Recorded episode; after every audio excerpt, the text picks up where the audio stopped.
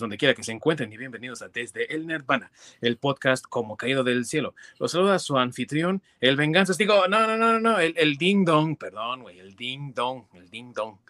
Y hoy por el momento nada más, por el momento me acompaña uno de mis queridos amigos que es experto también en lo que tiene que ver con la cultura pop, el entretenimiento, que también es experto en manga, por supuesto. Está escondido allá en Canadá, creo que se está escondiendo del pingüino, o es el pingüino más bien escondiéndose.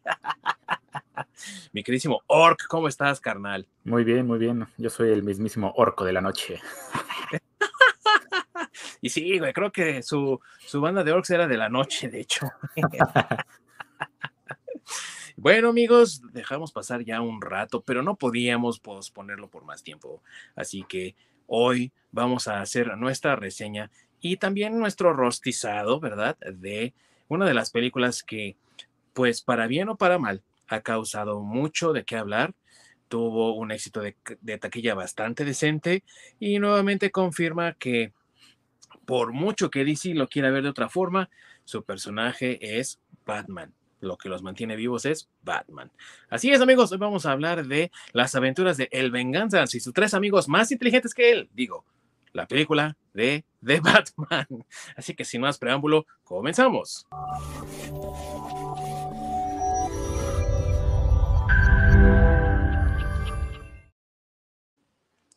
Muchas gracias, mi queridísimo Orc, por esa introducción, como siempre. Y también, por favor, ayúdame diciendo a nuestros amigos dónde nos pueden encontrar si es que acaso no pueden ver la eh, emisión en vivo de nuestro show. Pues pueden toparnos en nuestra repetición en nuestro canal de YouTube. Eh, normalmente está entre sábado y domingo, ya está arriba el, el video. Y si prefieren vernos en el camino o escucharnos en el coche o algo por el estilo, nos encuentran en cualquier plataforma de podcast, ya sea Spotify, Apple o Google. Así es, amigos. Sobre todo también si no nos quieren ver, porque yo reconozco, sé que estamos muy feos. Así que lo entiendo perfectamente bien si no nos quieren ver. Pero bueno, el día de hoy vamos a platicar de la película The Batman que se estrenó apenas este año, por, eh, dirigida por Matt Reeves, que es un talentoso director que tal vez no le suene a muchos, pero si ustedes son fanáticos de El Planeta de los Simios, seguramente que escucharon su nombre y seguramente pensaron qué buenas películas se lanzó ese Matt Reeves con El Planeta de los Simios, estos remakes que, bueno, dependiendo de lo que piensen algunos, puedan ser muy buenos, que están incluso superiores a los que originalmente tuvimos en los años 60, 70, o bien que están de baja calidad, pero no hay que dudar de las capacidades cinematográficas de este director y de la forma en la que puede contar una historia, porque mal que bien, siendo muy sinceros, esas películas de Planeta de los Simios están hasta mejor que el remake de Tim Burton, y vienen que estoy hablando de Tim Burton, ¿eh? que son palabras mayores, pero es otra cosa diferente. Y esta película también está estelarizada por el vampirito de la brillantina, Robert Pattinson, que igualmente a muchos les podrá agradar, a muchos les podrá desagradar. Eh, no cabe duda que tiene un gran rango actoral también, porque para aquellos que disfrutan un poco del cine un tanto más independiente y alternativo, recordarán que él apareció hace unos años, dos, tres años aproximadamente, en una película junto a Willem Dafoe, que otro, es otro gran actor, eh, llamada El Faro, que aparte fue dirigida por el mismo director de la película The Northman, Robert Eggers, que es uno de los directores ahorita también con mucha prominencia. Así que digamos que esta película tiene mucho pedigrí. Y si eso no los convence, Joe Turturro, que también es otro actorazo en el papel de Carmine Falcone, o Colin Farrell interpretando a Penguin, pues son también palabras mayores en esta película.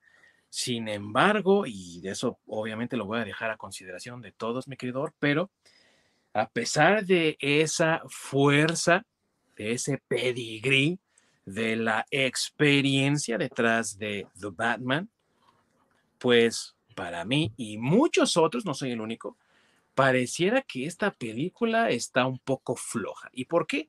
Porque pareciera que es una mezcolanza de muchas otras cosas y ¡pum! Ahí tienen a The Batman. Es como querer pintar un, caballo con eh, líneas para que parezca cebra, pero sabes que por debajo es un caballo. ¿Tú qué piensas, mi querido Ork, antes de que comencemos a destrozar esta película de The Batman? Es, que justamente me recordaste un dicho en inglés que es este que dice que no importa que le pongas labial a un puerco, sigue siendo un puerco. O sea que si la mona se viste de seda. Mona se queda, justamente. Muy cierto, mi querido Ork, lo que estás diciendo. Híjoles, la verdad, en lo personal me decepcionó mucho la película. Tenía mayores expectativas por el cast. Y curiosamente, lo que me decepcionó no fue la actuación, fue todo lo demás. Entonces, sí, híjole, es que volvemos al punto de que serán muy buenos cinematógrafos, muy bueno, muy buen director y muy buen cast, pero el problema es de que no conocen qué es lo que están haciendo. Da esa impresión, mi querido Ork. Y ahorita que mencionabas de las expectativas, fíjate, la eh, premisa de esta película, y también amigos, si ustedes no la vieron, les comentamos ahorita la premisa, la premisa es muy sencilla. Dos años dentro de su actividad como el Caballero de la Noche, Batman se enfrenta a un reto mayor que los que haya tenido en ese periodo de tiempo. Está ante un asesino un tanto psicópata, un tanto enigmático, que le deja una serie de pistas para encontrarlo y evitar que siga con esta escapada mortal donde parece que tiene ya bien definidos a quiénes va a matar y que todos ellos tienen o bien fines políticos, ambiciones políticas, antecedentes criminales, políticos y demás, pero todos ellos con el común denominador de que han de una u otra forma decepcionado a la ya de por sí destruida y un tanto deprimida sociedad de Gotham City. Sin embargo, en esto, Batman no está solo, ya que cuenta con el apoyo 100% del comisionado de policía, Jim Gordon, así como de una nueva aliada en la figura de Catwoman. Pareciera simple, y pareciera, mi querido Orc, que no hay error con eso, ¿no? O sea, pues, es una historia de Batman, así como te la estoy contando, hasta parece que es un episodio de, de la serie animada del 92, ¿no? Y sin embargo, mi querido Orc, puta, o sea, metidas de pata por todos lados. No sé tú cómo lo veas, pero metidas de pata, desde mi opinión, desde el principio.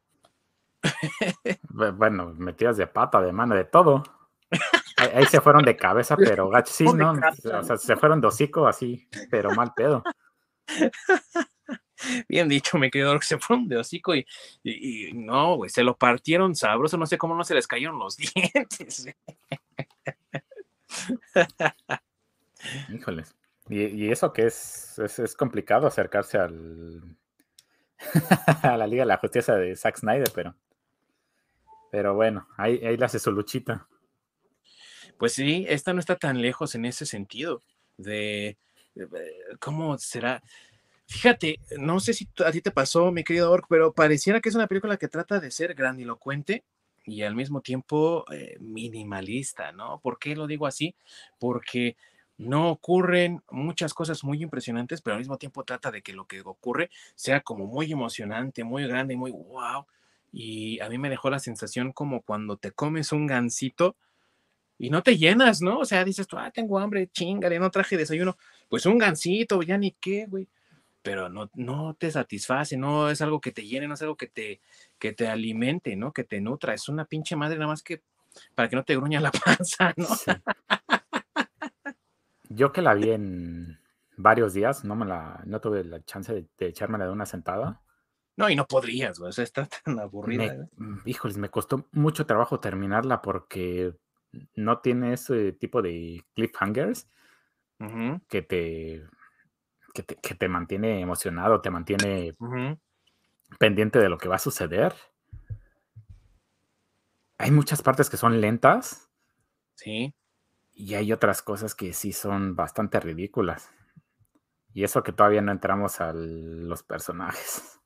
Sí, esto es nada más así como un, eh, ¿cómo le diremos amigos? Esto es nada así como una embarradita para que más o menos ustedes vayan viendo por dónde van nuestras opiniones. Obvio, quiero aclarar que a lo mejor no todo es terrible. Hay muchas partes que son buenas, pero yo diría, yo diría, mi querido Ork, que son las menos, ¿no crees? Sí. Es que este Warner no entiendo que, es, dueño de la licencia de DC. Tuvo la serie animada de los noventas, también realizada, pudiendo sacar tanto de ahí como inspiración, no necesariamente para hacer una película o algo así, sino inspiración como tal. Sí. De menos ponerse a leer, pues, cómics, a lo mejor no de los más nuevos, porque igual con tanto manoseo de escritor y demás, y se ha diluido la calidad del producto. Haces, una investigación, lees de, los primeros cómics, los puedes encontrar en línea, los puedes encontrar en cualquier lado. Te empapas un poco de lo que es el producto y puedes hacer un mejor desarrollo del personaje y mejor desarrollo de tu película. Parece que su primicia es, somos DC, entonces tenemos que ser más darks, tenemos que ser más serios. Entonces, pues, ¿qué hacemos? Nada más bájale la intensidad de la luz o quítale algunas luces al set y ya somos, ya somos más oscuros que, que Marvel, ¿no? Entonces, sí es como, realmente eso no te está ayudando. O sea, el, que tengas poca visibilidad a lo largo de la película no te ayuda en nada si tu historia es mala. Sí, y tienes razón, yo también noté esa vibra como de, somos bien edgy boys, ¿no? Así, se sienten bien edgy, se sienten bien que viven al límite, que son muy extremos y muy darks. Y la verdad es que, híjole, amigo, eh, yo no quiero un Batman como el de los años 60 porque ese, ah, ese personaje es icónico de esa época. Ya quedó atrás esa época, ya la vivimos o no la vivimos. La, ahora sí que la disfrutamos o al menos le entendimos y la vimos, por ejemplo, yo en repeticiones, supongo tú también la llegaste a ver en repeticiones. Y ok, sí, es Batman, eh, está bien, pero no es que queramos llegar, y no sé por qué siempre Warner va a los extremos, ¿no? No lo queremos ni como Batman de los 60, ni mucho menos el Batman y Robin de Joel Schumacher, que en paz descanse, pero ah, vamos a ser sinceros, es una desgracia. Ni tampoco queremos que sea Zack Snyder todo el tiempo depresivo y, y em, gris y todo así horrible. No, lo que queremos es una historia bien contada, con un personaje bien estructurado. Y yo creo que aquí está el detalle, mi querido Orc. Entonces, mira, ¿qué te parece? Digo, supongo que tú también estás en la misma eh, línea de pensamiento. Lo bueno fue poco. Así que, ¿qué te parece si para empezar este análisis hablamos de lo bueno y ya después nos descosemos ¿eh? con todo lo malo que, que, encontramos en esta película? ¿Cómo ves? Va, me parece. Entonces, tú, mi buen orc, de lo bueno, que fue poco, ¿qué puedes rescatar de esta película? Las actuaciones. La verdad, la actuación de Robert Pattinson como tal es muy buena. Fuera de que el personaje es malo, pero su actuación es bastante buena. Entonces, la película no careció en cuanto a actuación, sino más desde el punto de la escritura, desde el quién hizo la película, quién la dirigió y todo. Porque la verdad, las actuaciones fueron, fueron bastante buenas, fueron bastante rescatables. Fíjate que a mí, la verdad, Pattinson no me terminó de convencer y creo que tiene que ver con que no llena el traje. Y no tanto me refiero a la parte física, sino que me refiero a algo de su personalidad. No me convence él como Batman y tampoco lo veo como Bruce Wayne, porque una de las características de Bruce Wayne, y creo que aquí tiene que ver lo que estabas comentando de escritura y de y también del diseño, ¿no? De producción. Una de las características que define a Bruce Wayne es que es un playboy. Y la verdad, así como veías a este greñudo, ¿no? Todo así despeinado y todo, que parece que se acaba de levantar de la cama y así se salió para el funeral, dices tú, güey, no mames, este güey no es un playboy, este güey no es Bruce Wayne. ¿Y qué es lo que pasa? Que esa imagen de Playboy que tiene es precisamente para desviar la atención de que él podría ser Batman. Porque si alguien hace conjeturas, oye, es un, eh, es un personaje que tiene cachivaches, vehículos y demás cosas que son tecnológicamente avanzadas. Por tal motivo, es obvio que el güey tiene varo, pero nunca lo vas a asociar con un atolondrado mujeriego, que es la idea detrás de Bruce Wayne. Este güey todo deprimido, todo así. Eh, luego, luego sospechas de él. Y por eso me refería estrictamente a la actuación. Ajá. Porque en cuanto a su actuación, lo que él pudo dar estuvo bastante bien. Pero el problema es de cómo Limitado, ¿no? Sí, cómo se desarrolla el personaje. O sea, por más que él hiciera una actuación de Oscar, el personaje es malo. Y el personaje no está bien hecho. Sí, sí, eso es cierto. Entonces, con este comentario, Ork, que, hice, quería llegar a que esa actuación a mí no me cautivó. Pero, ¿qué tal? y quiero ver si tú tienes esa misma idea y estás de acuerdo conmigo. La actuación de del güey que hizo Penguin, ¿no? Ah, Colin Farrell. Colin Farrell. Sí. Que fíjate cómo es de chistosa esta película y también creo que eso es una falla de la película, pero así como el traje no le queda a Pattinson, el maquillaje, qué buen trabajo hizo para hacer de Farrell un completo desconocido, sí. ¿no? y aparte su actuación, de la, forma en la que él interpretó al personaje, qué buena actuación. No sé tú qué piensas, mi querido pero qué buena actuación. Sí, justamente por eso destaco las actuaciones, porque fue lo más relevante. No de todos, porque también no tengo nada entre el comisionado Gordon y Gatúbela, este, que fue el de lo más flojito. Igual el de el pingüino es otro que tampoco, hijos, no me cayó. No me cayó, pues. Simplemente no. Nunca me convenció. Ajá. Pero sí. ¿Sabes quién me gustó mucho su personaje? Este. Anthony Serkis, como. Como Alfred. Como Alfred. Se me hace que le quedó súper bien también ese, personaje. Ahí sí me, debato entre Jeremy Irons o él, como Alfred, porque los dos se ven como muy buen Alfred. Fíjate que para mí mi, Alfred favorito siempre ha sido y será, yo creo, Michael Goff, que es el Alfred de las primeras películas con Michael Keaton y ya posteriormente Val Kilmer y George Clooney. Pero entiendo lo que estás diciendo y mucha gente ha dicho que Colin Farrell se llevó la película con su interpretación de Penguin y entiendo por qué lo dice, porque la verdad es una, una interpretación muy dramática, o sea, es muy intensa, exagerada incluso a veces, pero Andy Serkis hace un trabajo muy ecuánime, muy bien medido, muy bien balanceado, y creo que más bien es una pena que no tenemos más de él en pantalla. Sí, sí, sí, completamente de acuerdo. Sí, y se nota también la experiencia que ha tenido como actor, porque amigos, no es nada más Gollum, ¿eh? o King Kong, porque pobre, siempre ha tenido buenos papeles, ¿no? Y siempre detrás del CGI, güey, y yo creo que pocos conocen su cara verdadera. Exactamente. Pero es un muy buen actor. Eh, también es actor de, de voz e incluso para una caridad durante la pandemia hizo un audiolibro, digámoslo, una lectura de The Hobbit en Facebook y la gente quedó tan contenta de HarperCollins, que son los que publican los libros de Tolkien, que le pidieron que el próximo audiolibro que van a publicar de El Señor de los Anillos lo leyera él.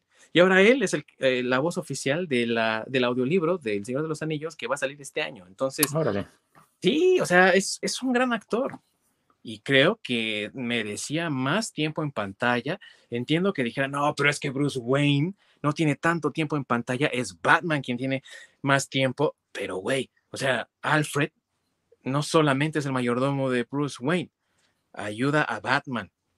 Y este es uno de los mejores Alfreds que hemos visto con eh, antecedentes militares y entrenamiento militar que otros Alfred no habían tenido y que Michael Caine sí dio como esa idea cuando habló de Burma, ¿no?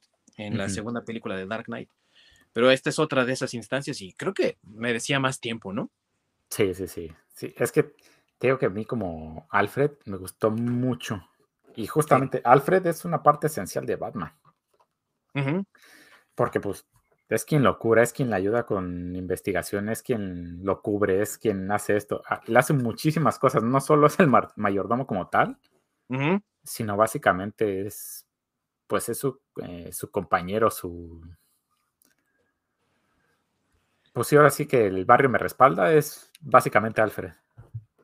Sí, y es una guía para él también, no solamente como Bruce Wayne, porque de hecho eh, Alfred poco puede hacer con la personalidad de Bruce Wayne, pero sí es una guía para Batman, es un, un hombro en el que a veces Batman se puede recargar, porque muchas veces los fans de cómics dicen, es que lo que humaniza a Batman es Robin, y sí, tienen razón en cierto momento, porque las aventuras afuera en la calle ocurren de lado a lado con Robin, pero quien realmente le da más humanidad y más peso a esa parte no tan loca, no tan desquiciada del personaje, es precisamente Alfred, porque es la roca en la que se sostiene el personaje. Es como la tía May, güey. O sea, ¿por qué no se muere Alfred? ¿Por qué no se muere la tía May?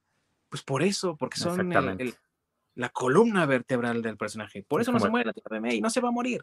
Sí, es como el, equivalente al Pepe Grillo. Ándale. de Pinocho, justamente así.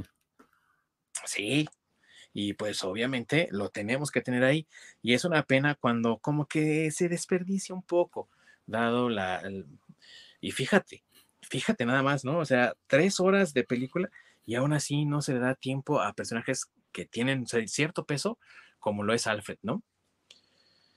Pero bueno, una de las cosas que me gustó a mí también un poquito, mi querido Ork, no al 100%, fueron los sets, porque la ciudad sí se ve tétrica, se ve desolada. Es una Gotham City que me recordó un poco a la de los años 80, de 1989, cuando pues ves basura por las calles, así a izquierda y derecha. Es una ciudad deprimente. Eh, algunas veces me parecía como que, ah, mira, Blade Runner, vamos a copiar y pegar, y aquí luces de neón en los, en el Iceberg Lounge y todas esas cosas. Híjole, ah, eso de tener que estar usando Blade Runner todo el tiempo a mí no me gusta mucho, no porque no me gusta la película, de la cual deberíamos de hablar, sino porque está sobreusada y todo el mundo lo quiere ocupar como esa excusa para el dark and gritty. Entonces, no sé tú qué piensas de los sets, pero a mí me gustaron bastante, me parecieron sets interesantes, decentes. El único al que le tengo como que mucho pero es a la mansión Wayne misma o al departamento Wayne más bien, ¿no? Ahí en la Torre Wayne, porque pues se supone que es este edificio moderno y adentro parece más lúgubre que una película de Tim Burton. Y como que no, no, no cuadra, güey. No sé tú qué piensas, pero creo que, bueno, sería algo también bueno de la película, ¿no?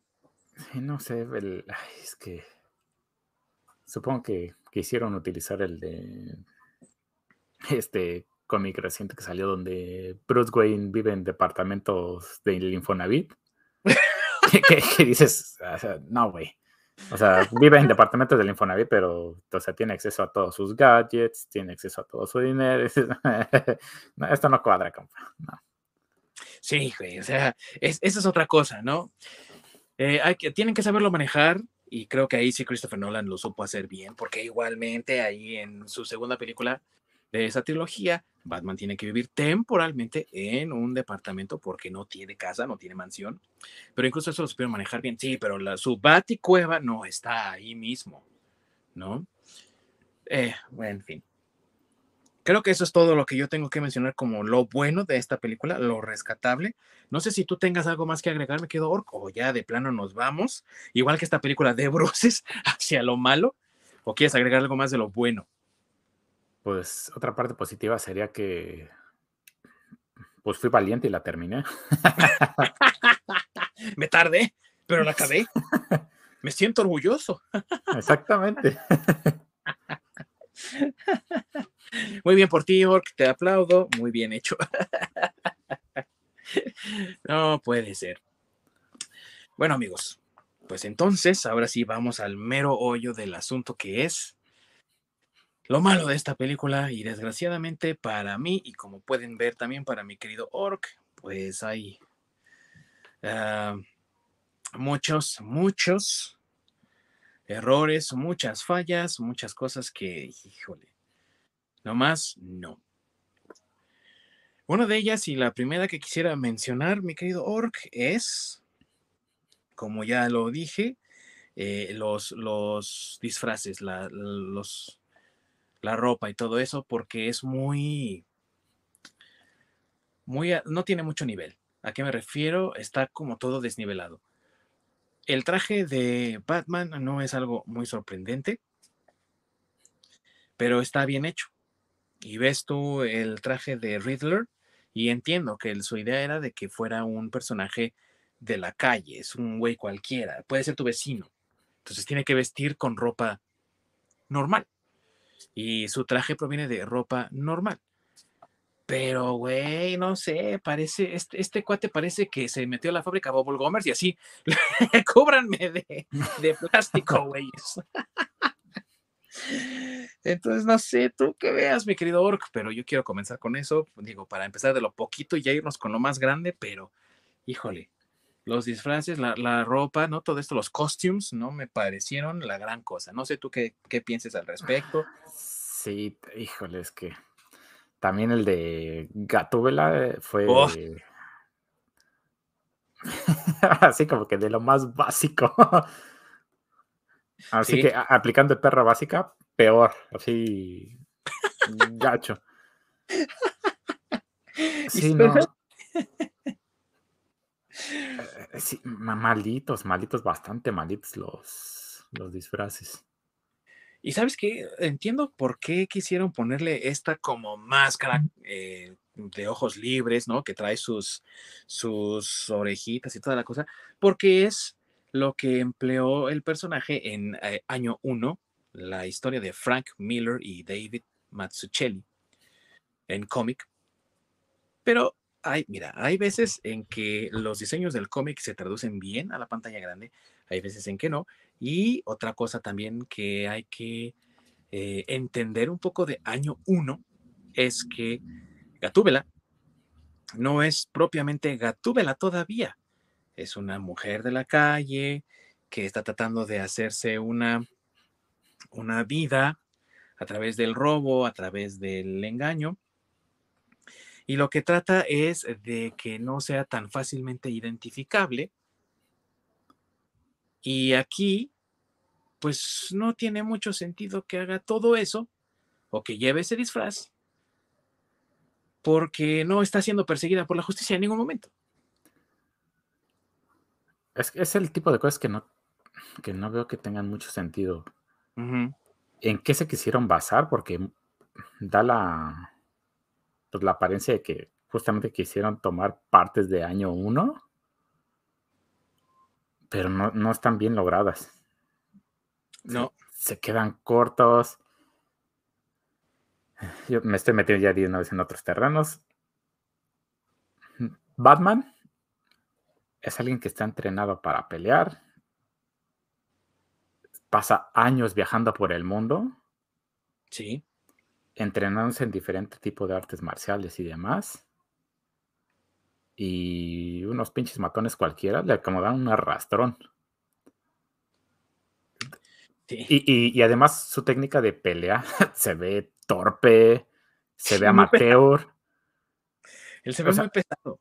se, ve muy pendejo literalmente el, Batman es muy, muy, muy, muy pendejo cuando es alguien a esas alturas que ya es experto en batalla, en pelea de cuerpo a cuerpo. Pero pues, ves peleando a este Batman y, se ve muy torpe, se ve fofo. No se ve cómodo peleando. Porque pues, falta que nada más haga las manitas así. no soy niña. Sí, no, no, o sea, realmente se ve muy, muy, muy carente. Y cuando ya, cuando él, lo peor es que parece que no le un año uno, pero cuando él ya tiene el traje como tal, él es un experto en pelea. Y en diferentes formas de combate aparte, no es nada más una.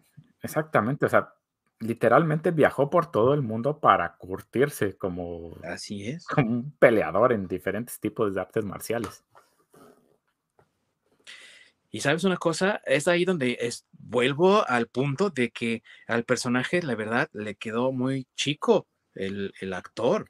Y también porque si te das cuenta, casi puedes distinguir cuándo es él y cuándo es el doble. Porque el doble sí tiene un cuerpo, o sea, se ve corpulento, se ve más... Ah, sí, sí, sí, pero ve ágil. Y este güey se ve todo lento y se ve flacuchón, o sea, también ahí en eso no le quedó el traje tampoco. Es, es la verdad, no le quedó el traje. Y muchos dicen, ay, pero es que por fin ya, ya eh, puso atención a lo de ponerse aquí sombra en los ojos para la máscara, porque por supuesto que era irreal. O sea, güey, todos lo sabíamos, ¿no? No era algo que se necesitara hacer. Es como Star Wars poniendo la atención al sable perdido de, de Darth Vader porque a Luke se le cortó la mano. ¿También quieren poner la mano, cabrones? ¿No quieren poner ahí disecada en un puto museo? el Museo Galáctico de las Curiosidades, la mano de Luke, güey, no mames. Sí, sí, sí. O sea, son trivialidades de las que no necesitamos realmente ponerles atención. Sí, exactamente. Eh, tenemos un Batman emo, para empezar, que todo el tiempo está deprimido, está cabizbajo.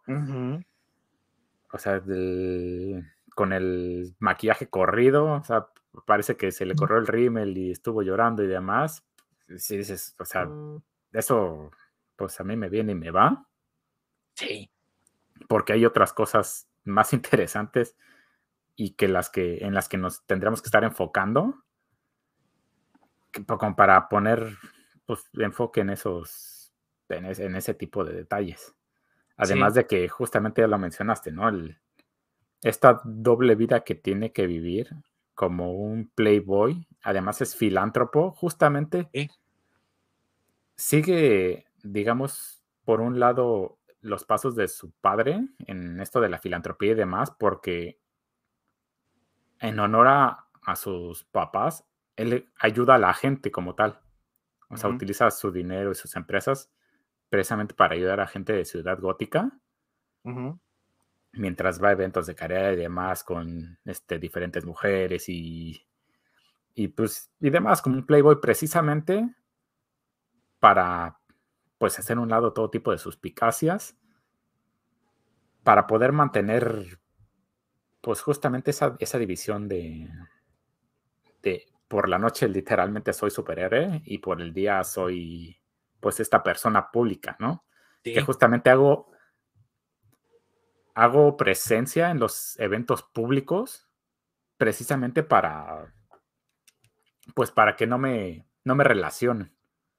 Y este güey pues básicamente se la pasa encerrado en su cuarto llorando, que dices o sea, güey, por supuesto que ¿cómo no se van a dar cuenta de que eres Batman?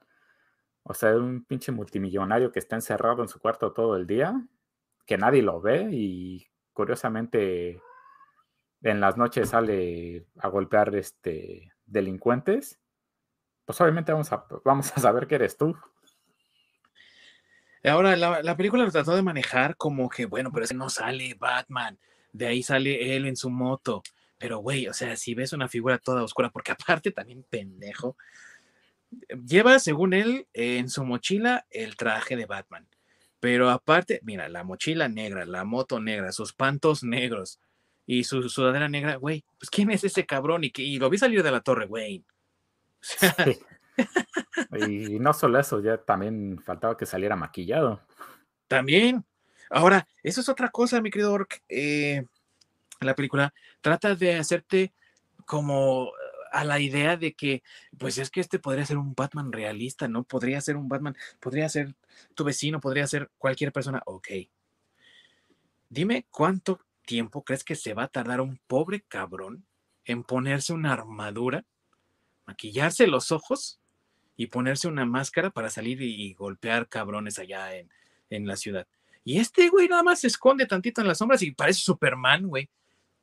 Así que, bueno, yo creo que el Superman de las películas de Richard Donner, que es el que más rápido se cambiaba, se tarda, güey, comparado con este cabrón. Sí. E, es lo que digo, que no, no es como que no, no tienen definido cuál es su base, porque vamos en año uno y luego quieren hacerlo más realista, entonces, pues defínete, o, sea, o, lo va a hacer más como al cómic o lo va a hacer más a la vida real pero pues ni para un lado ni para otro. Entonces, tú, tú mismo te contradices, ¿no? queriendo manejar dos tipos de cosas que son completamente opuestos, que a lo mejor en ciertas partes sí, este, digamos que sí, sí comparten este tipo de cosas, ¿no? Del realismo y demás, pero pues, o sea, pues no haces ni una ni otra, que es lo peor de todo.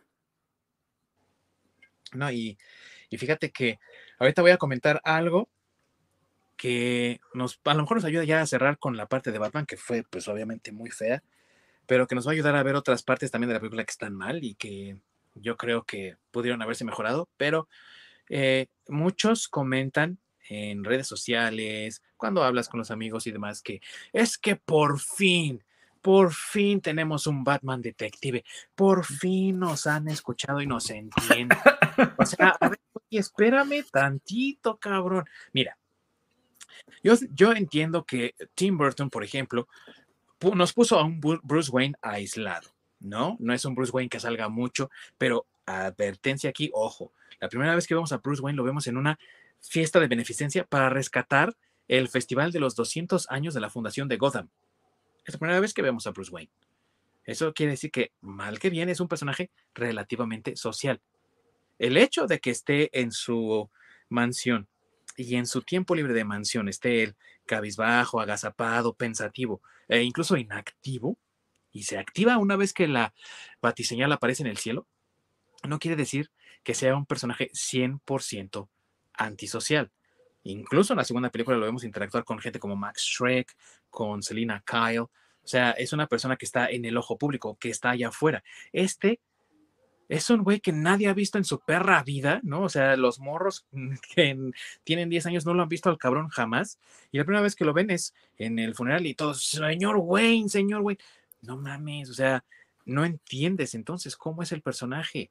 Si lleva dos años de actividad, Batman, y Bruce Wayne no ha dado ni la cara un solo, un solo momento, o sea, y, y luego nos dicen que lo entiende muy bien porque ahora sí tenemos a un Batman que es detective. Güey, ¿qué hizo, qué hizo de detective el cabrón? Dime no qué está en control, güey. No detecta ni madres.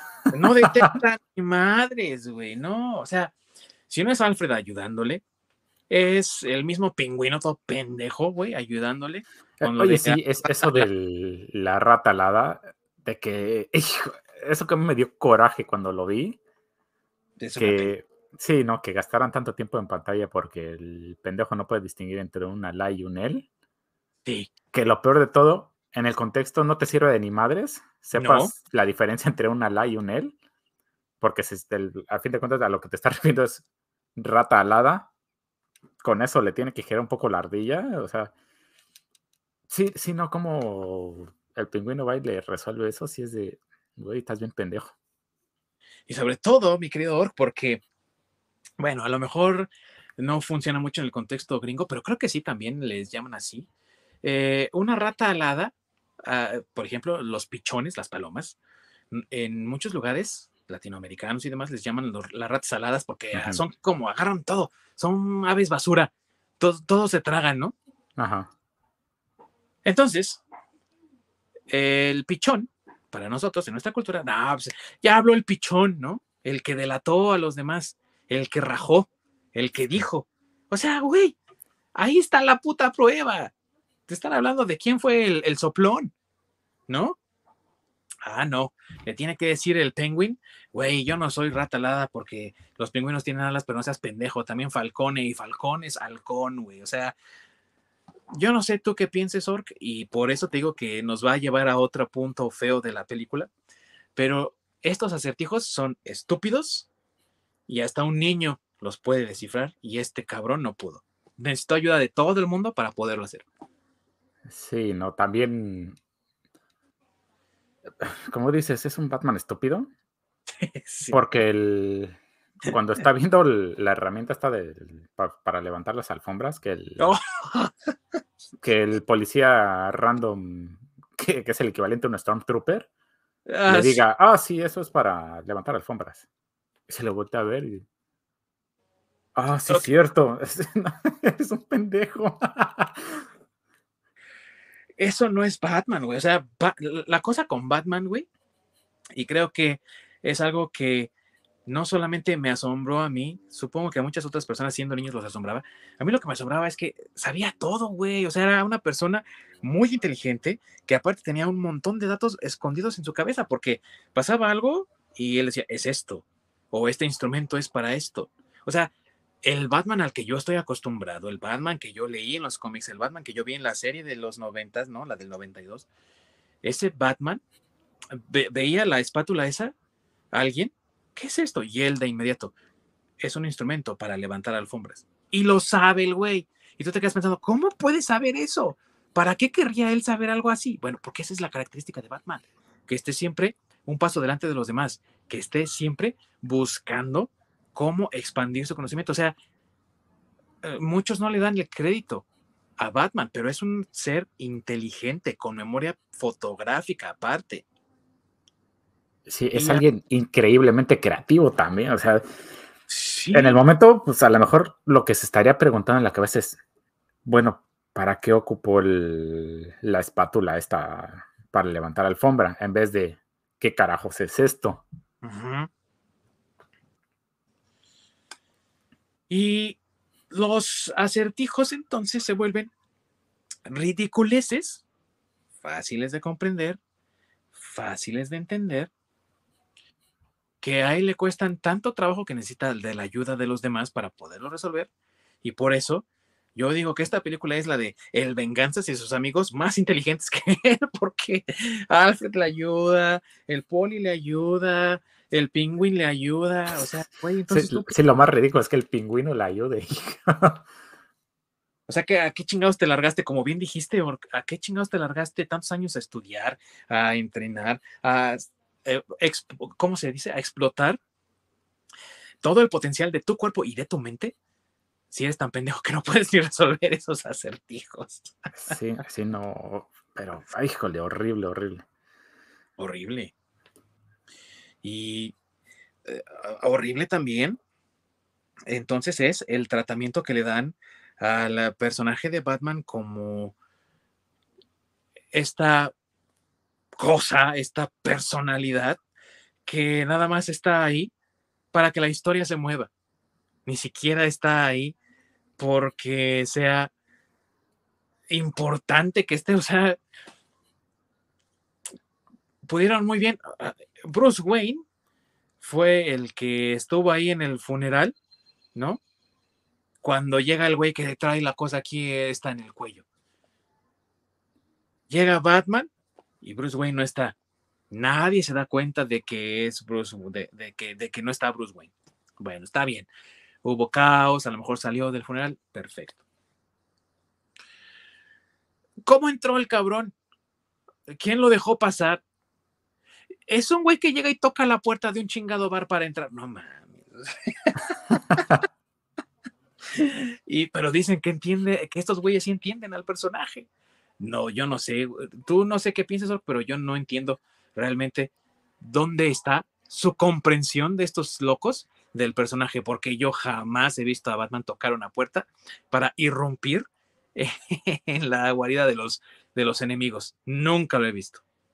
Es el problema central de, en general de cuando hace, quieren hacer superhéroes, que realmente pues no leen y con tienes un proyecto de millones de dólares. ¿Qué te cuesta tomarte un par de días para leer unos chingados cómics para conocer un poco de qué carajos vas a hablar? Porque sí, como dices, Batman tiene tantos recursos que lo último que va a hacer es tocar la puerta, decir, este, con permiso, voy a irrumpir, pues aquí al desmadre. Pues no, por supuesto que ya tiene ubicado el chingado edificio, ya tiene gadgets para ver entradas, tiene gadgets para hacer y deshacer. Pues se pudo haber metido incluso por una ventila, por una ventana que estaba abierta. Se puede haber metido por mil y un lugares. Sí. Pero pues no, es que es decente y tiene que ir a tocar la puerta porque tiene que pedir permiso para irrumpir.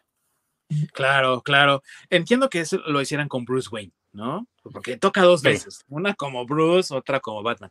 Entiendo que toque como Bruce Wayne, sí, dices bueno, pero como, mira, una de las características también del Batman de los cómics y sobre todo del Batman de Neil Adams de los años 70, principios de los años 80, es que era una figura de la noche. Por tal motivo era como una especie de mito urbano. Es decir, Realmente los ciudadanos decentes, obviamente, de Gotham no sabían quién era el Batman y siquiera pensaban, ah, no, esa madre es un cuento de hadas para espantar a los criminales, no existe, no es real, güey, porque no lo veían. Quienes lo veían eran los criminales y justamente cuando aparecía de repente para detenerlos, para prevenir que hicieran alguna fechoría, para esos momentos es que estaba ahí no se la pasaba por la calle paseando como este güey que pasea por, por ahí, por el barrio para tocar la puerta y déjenme pasar, güey, no sean culeros, ¿no? Eh, paseándose ahí por, el, por la escena del crimen, mientras los policías están ahí viendo qué onda con el crimen y mucho menos eh, eh, convive con la policía. Sí, entiendo que Jim Gordon es uno de los personajes clave para que Batman sea más aceptado. Pero eso no quiere decir que se la va a pasar ahí. Casi, casi choca cervezas con ellos, güey. Sí, es exactamente. O sea, la policía lo ve como un vigilante, como alguien no querido.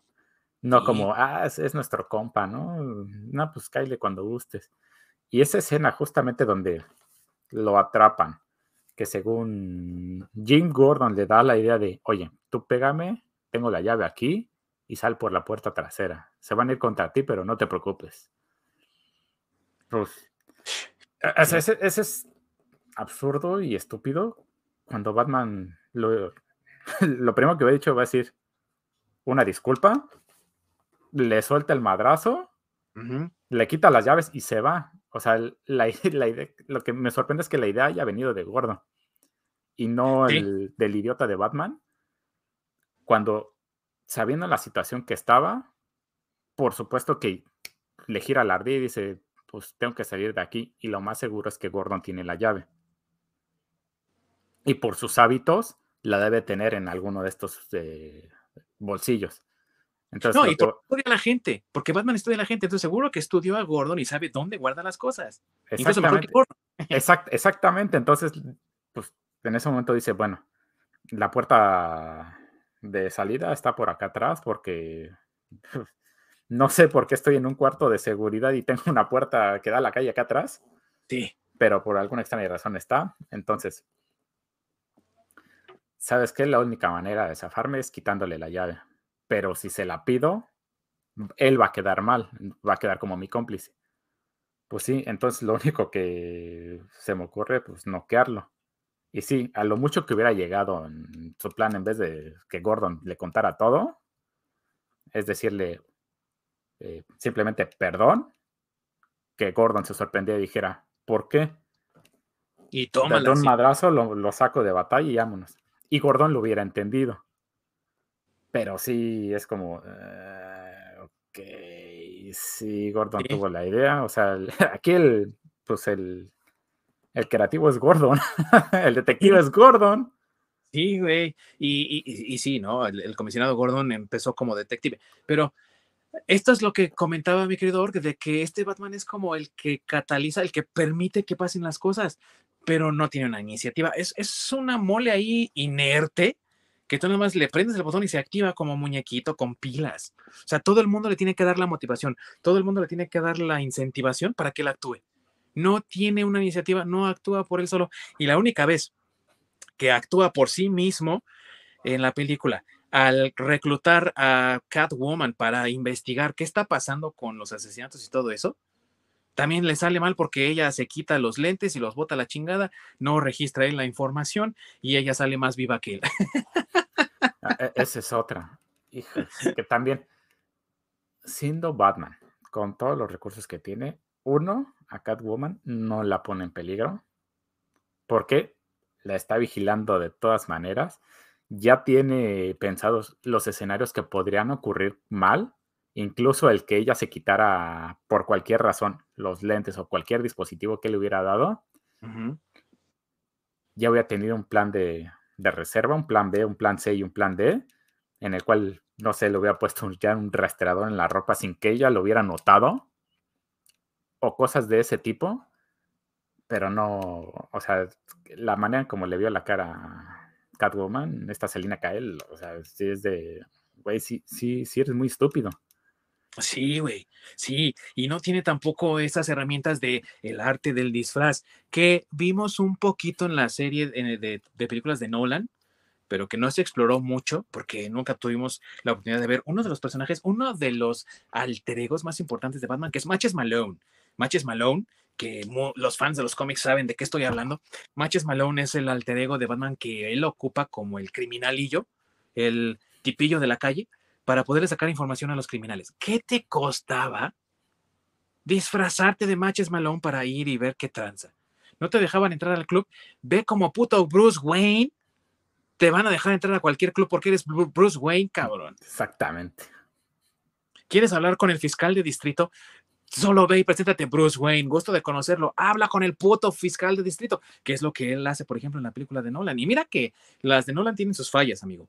Ah, pero al menos eh, trabajan con la lógica de la historia y con la lógica de los personajes. Estos personajes parecen puestos ahí y como los Sims, güey, están nada más ahí parados esperando a que él pase para reaccionar a eso. Y ni siquiera reaccionan de una forma lógica, güey, sino como por lo que les pide el guion que hagan. Sí, exactamente. Otra cosa también decepcionante fueron los gadgets, o más bien la falta de ellos. La falta de gadgets, ¿no? Porque pues todos tus recursos, tus, tu mentado baticinturón donde tienes tus batitarjetas de crédito. Ay, no recuerdes eso. Realmente es muy pobre los gadgets, los gadgets que tiene. El batimóvil se me hizo de lo más culero. Como que no, no, no, le echaron ganas, simplemente agarraron un, un Charger, un Mustang, no sé qué coche era y no sé o sea, ni siquiera le pusieron alerones. Sí. Cuando justamente, pues, con la tecnología que él maneja y sus recursos, que es algo que me gustó mucho del, en el caso del de Nolan, que hiciera este como tanque, porque sí, justamente, pues, aplicas todo, ¿no? Para ser un pequeño tanque de guerra, ¿por qué? Porque vas a recibir balazos.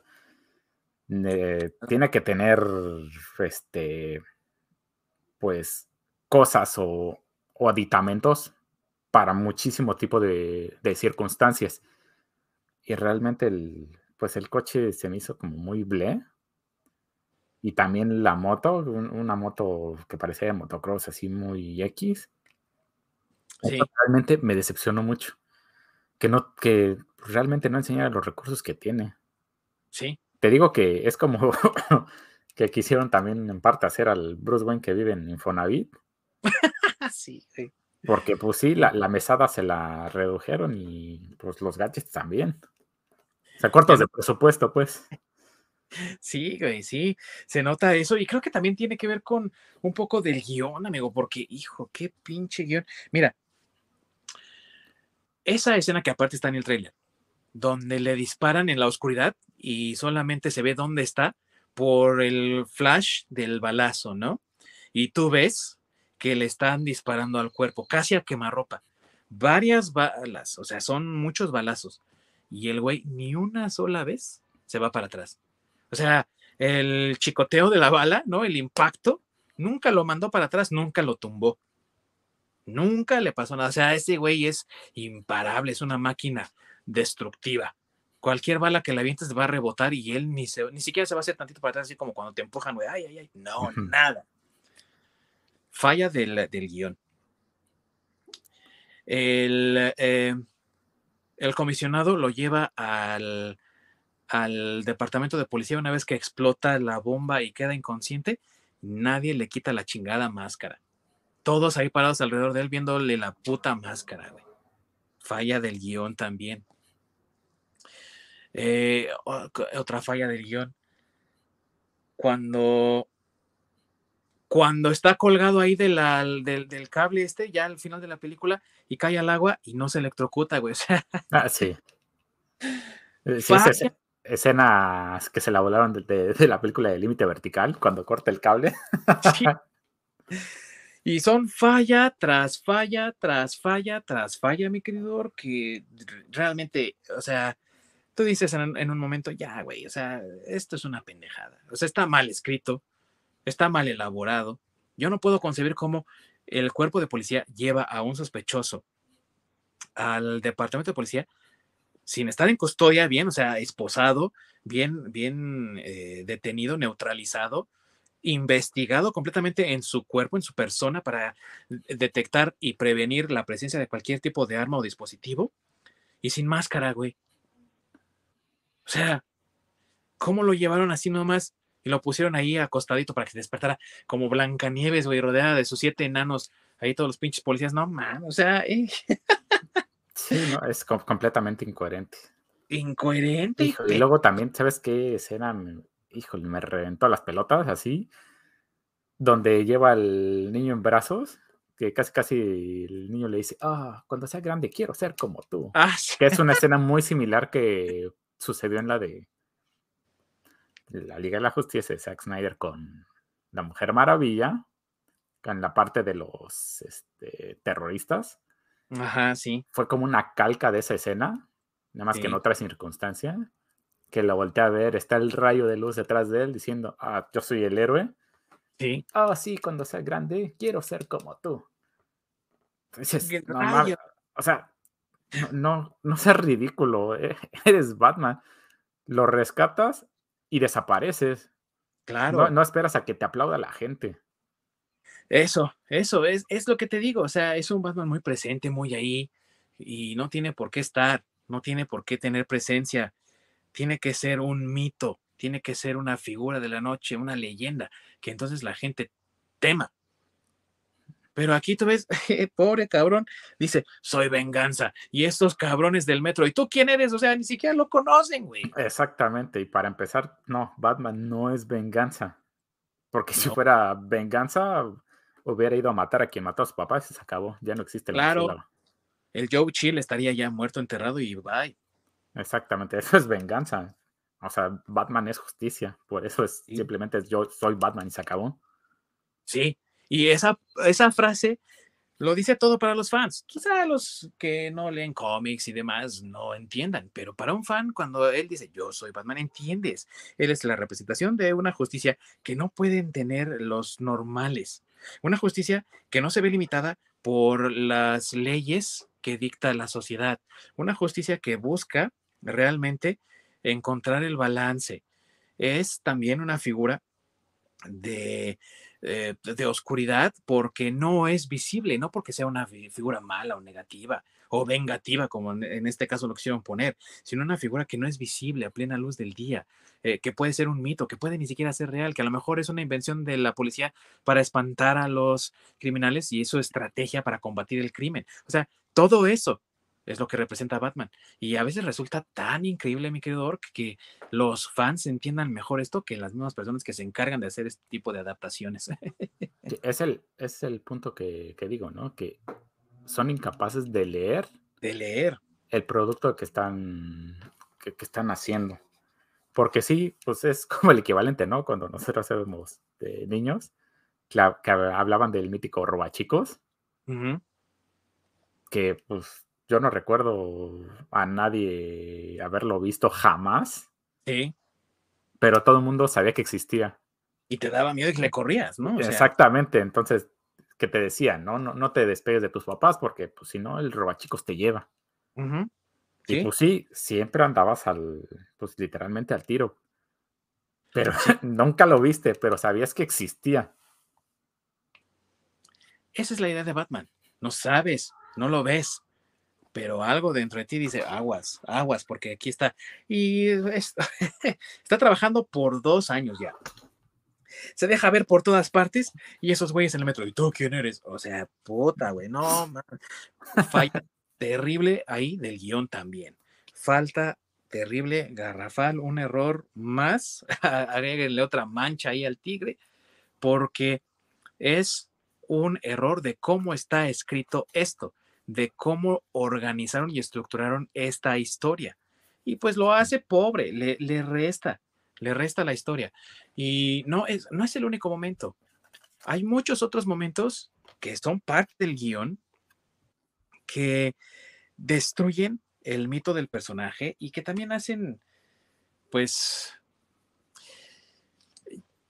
como que perpetúan, mi querido Ork, esta noción que tenemos hoy en día de que el mundo es gris y no hay héroes ni villanos, solamente hay personas y una visión más cínica del mundo, que en mi opinión no necesitamos, lo que necesitamos es mucha más eh, energía positiva de encontrar héroes y admirarlos y de tratar de seguir sus principios. Y en el caso de la película, uno de los garrafales errores que tiene es esto, de que, ay, no, el personaje es gris porque su papá salvó la vida de un mafioso y aparte le pidió que matara a un reportero. No mames, o sea, igual, sacado de la de los cómics y sacado de contexto, porque en la historia de Jeff Lowe de el Long Halloween, el, Halloween largo, existe una parte donde precisamente Bruce Wayne recuerda de niño haber visto cómo llevan a Falcone a la casa de los Wayne, porque eh, Thomas Wayne era doctor y le piden que salve la vida del héroe, del, del de Falcone. Y él lo hace por su juramento hipocrático no por sacarle ventaja. Incluso en los paneles es, salve la vida o te mueres, cabrón, ¿no? Y después, ¿cómo te vamos a pagar? Lárguense de aquí. Solamente váyanse. Yo cumplí con mi, con mi juramento, con lo que me toca hacer a mí como doctor, váyanse. O sea, fue una persona. Lo salvé porque soy doctor y es porque soy. y tengo que hacerlo. Pero nada exactamente, exactamente. Y no, este guion está por todos lados ahí destrozando la reputación de los Wayne, de Thomas Wayne en específico, y diciéndote, no, no, es que ese güey eh, también tenía su lado negativo, su lado malo. O sea, ya nadie puede ser bueno y que tú lo puedas admirar, porque no, pero también tiene su lado malo. o sea, un mal guion, York. No sé si tú piensas igual, pero es un mal guion. Sí, y sabes qué es como una tendencia justamente en la película del Bromas, que también quisieron hacer ver a Thomas Wayne como el villano, cuando sí, o sea, no, por eso, qué mala película de Joker, porque no tiene nada que ver. Porque no, no, no, pues no paga ese respeto a, a los personajes. Y sí, justamente aquí también a Thomas Wayne lo quieran hacer ver como un villano, porque es como está inmiscuido en la política, ah, pues tiene que ser corrupto, tiene que ser mal visto. ¿Por qué? Porque es político. Sí. Pero pues su, legado no va solo por la política. O sea, todo lo que él hizo, pues, a fin de cuentas, era un filántropo. Sí. Y a eso se, pues prácticamente se dedicaba, por eso se volvió doctor, porque quería salvar a la gente. Y nada más por sus pelotas, pues no, vamos a hacerlo villano para que, justamente para crear esta enemistad de los villanos contra la familia Wayne. Sí. ¿Y por qué entonces el Riddler odia a los Wayne? y por qué Falcone no le hace daño a Bruce Wayne, por ejemplo, ¿no? tonterías que realmente no tienen nada que ver y que nada más van agregando. Haz de cuenta que es como cuando Alfred deja entrar a, Vicky Bale en la película del 89, que todos decimos, no, güey, ¿por qué haces eso, no? Sí. sí, ese fue un error de la película. Todos lo reconocen. Yo creo que no hay fan que esté contento con esa parte, pero esta película tiene un montón de esos momentos. Este de Thomas Wayne, cuando Selina Kyle es revelada como la hija de Falcone, o sea, es demasiado. Eh, Riddler con, eh, teniendo una relación ¿no? indirecta con los Wayne, con el orfanato en donde él fue puesto. Esto no es Spider-Man, güey. O sea, en Spider-Man tú esperas que los enemigos tengan una relación con la vida privada de Spider-Man que de una u otra forma estén conectados con Peter Parker. En el caso de Batman, no. Es lo que hace más aterradores a sus personajes eh, de galería de, villanos, que no tienen relación con él. Pero entonces, en cualquier momento que descubran quién es, pueden destruirlo. Y es más espeluznante eso. Sí, porque el único, bueno, no el único, uno que sí tiene relación 100% directa es precisamente Joker. Y por eso es el antagonista, es un némesis de hecho y derecho. Precisamente por esa relación tóxica que tienen entre ellos dos. Entonces, sí, el, quererlo relacionar con su familia, los villanos, sin, no, tienen nada de sentido. Sin contar que los personajes que tienen relación con su vida, los villanos, Rachel Ghoul, Talia al Ghul, son personajes que utilizan esa información para manipular su actuación. Talia al Ghul manipula a Bruce Wayne o a Batman y tienen un hijo manipula a Bruce a través del hijo, después muere Talia, él adopta al hijo, Rachel Gould siempre está detrás de él, tanto en su forma de Batman como de Bruce Wayne, o sea, son cosas que uno ya da por hecho porque conoce los personajes, que las personas que no conocen al personaje a lo mejor dicen, bueno, ok, está bien, pero siempre tienes que prestar atención al público que va a pagar por esta película de, de primera instancia, y esos son los fans y los fans pues no van a pagar por cosas que no les parezcan o que no estén escritas de tal forma eh, o acopladas a como son en los cómics. Y en este caso creo que la película no está bien escrita, mi querido Orc. Tiene un guion bastante pobrecito. Y por eso mismo el manejo de los personajes que ya hablamos anteriormente, ¿no? Es también un manejo muy desequilibrado, bastante pobre y sin el balance que requeriría para poder contar una historia realmente interesante, ¿no crees? Exactamente. sin contar que... toma mucho tiempo para hacerlo. Sí, lo peor es que es mucho tiempo desperdiciado. Sí. Y, lo mal que manejan a los personajes. Porque, pues, Selina Kyle es, es, es algo que me dio mucha tristeza al ver este personaje pues la verdad, el, pues el que haya envuelto a Gordon negro y a esta Selina Kai negra, o sea, ya lo habían intentado con esta Haleberry, pero eh, eh, por eso está bien culera la película. ¿Dónde, ¿Dónde, quedó esta Selina que está obsesionada con los gatos? Que precisamente es de donde viene lo de Gatula. Ella literalmente tiene una obsesión enferma por los gatos, que es lo que lo la lleva a ella a, ser, a convertirse en gatula. Pues en ningún momento vi eso. Nada más hicieron el cameo de un par de gatos que están por ahí, que iban yo creo que iban pasando porque ni parecía que fueran suyos, nada más como para dar ese, esa sensación, ¿no? Ah, ella es gatúbela porque pues ahí tiene un par de gatos. Mira, gatos. sí, tienes razón en eso también.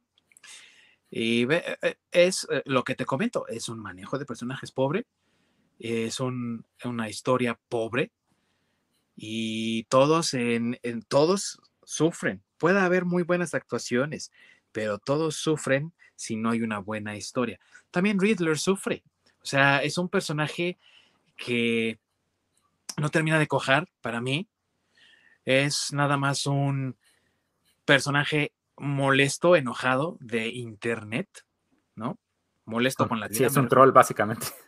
Sí, es un troll extremista, ¿no? Uno de los fans tóxicos de, Star Wars. no te sorprenda que hayan dicho, ¿no? En su biografía o que salga en algún momento, ¿no? Ay, la, enciclopedia de The Batman. Y entonces ahí en la, en la ficha de personaje diga, no, este güey se la pasaba todo el día ahí en, en Twitter o cualquier otra red social, ¿no? Quejándose de que The Last Jedi era una basura y votó por Trump. Y, o sea, creo que es muy evidente, muy obvio lo que intentaron hacer con este personaje de tratar de criticar y burlarse de las personas que, según ellos, a visión de Hollywood, están en contra de la diversidad y están en contra del progreso y del avance. Y no es cierto, o sea, muchas de estas personas no es que se quejen de que haya gente asiática, morena, eh, latina en las películas, se quejan de que son usados de la forma más patética posible en las historias y que estas historias no tienen ningún peso, ninguna eh, cualidad que tú puedas redimir, no tienen ninguna moraleja ni inspiración, son películas blandas y sin alma. Eso es lo que se queja la gente, amigo. Exactamente. ¿Sabes qué? Muchas veces sobre todo yo me fijo, y no es que sea racista, pero que no me agrade el cambio ya sea de género, de raza, etcétera, de, este, bueno, raza, sexualidad, lo que quieran, de un personaje, si el personaje estuviera bien hecho. Porque a fin de cuentas, ¿con qué es lo que te quedas? Pues me cambiaron de raza a Gordon, ahora resulta que es negro.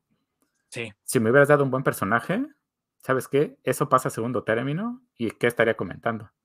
El personaje de Gordon se vio súper bien. Hizo esto, esto, esto, esto, esto. Pero ¿qué es lo que me deja? Pues es que lo hicieron negro y no queda bien. Tristemente, ¿por qué? Porque no tiene nada que aportar a la historia. Es un personaje plano, es un personaje malo. Pues obviamente me voy a fijar en ese tipo de detalles. ¿Y entonces qué es lo que están diciéndote? Ah, pues eh, las personas eh, de otras etnias o de otras eh, preferencias sexuales, lo que tú quieras, son solamente buenas para interpretar personajes planos. Son solamente buenos para interpretar personajes de segundo término. Son solamente valiosos si hacemos, por ejemplo, a Superman negro. No, deben de tener también su propia personalidad, su propia su propio momento para brillar, como personajes como por ejemplo Static Shock, ¿te acuerdas de esa serie de Static Shock donde sale este morenito que tiene poderes eléctricos? Esa era una serie magnífica que es una lástima la hayan quitado y creo que no está en HBO Max acá en México y debería de estar porque era muy buena serie. ¿A qué hora vamos a tener una película de Static, por ejemplo, no? ¿A qué hora vamos a tener una película de Icon, que también era de Milestone? O sea, hay muchos personajes que deberían de tener su oportunidad, que son diversos racialmente, sexualmente, de lo que tú quieras, y no los ocupan, los ignoran, los rechazan, porque pareciera que para estas empresas hollywoodenses lo que importa es el shock de, no, pero es que mira, cambiamos ahora, Namor va a ser azteca. O sea, no mames, güey, o sea, ¿qué estás pensando? Son pendejadas Exactamente. que no sirven. Sí, no, es que cuando desarrollas un personaje bien, cuando haces algo bien, todo lo demás pasa a segundo término. Y podrías hacer a Namor, si quieres, este transvesti o lo que quieras. Y si me entregas un amor bien hecho, este, bien estructurado, con una excelente actuación, me va a valer tres kilos de reata quién carajos lo interpretó, bueno, no quién lo interpretó, sino su color de piel, su sexualidad, lo que sea, realmente no importa. Porque eso no es lo principal. A fin de cuentas, me atrapaste porque hiciste un buen personaje, porque hiciste algo, algo bueno. Porque le das profundidad. Porque le das profundidad al personaje. Y no lo tenemos aquí. Desgraciadamente, esta película dura tres horas y no ves un desarrollo de personaje que realmente tú digas, bueno, al final este güey pasó de punto A a punto B. Nadie más que se dedicó a dar vueltas en círculos, nada más, nadie hizo nada más de eso. De punto A a punto B nadie pasó, todos dando vueltas en círculo. Exactamente, sí, el, eh, pasamos con, con, los villanos, con The Riddle.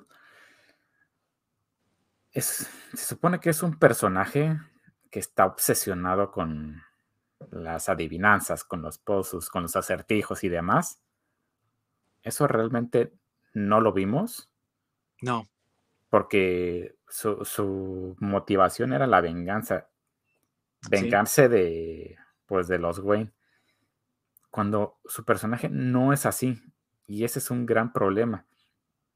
Su personaje pues, literalmente es un maldito nerdo, adicto a los este, acertijos que tiene creo que déficit de atención, algo así, y que realmente su problema con Batman no es su problema, sino cree que Batman es la única persona capaz de estar a su altura en cuanto a los acertijos, que es tan inteligente como él.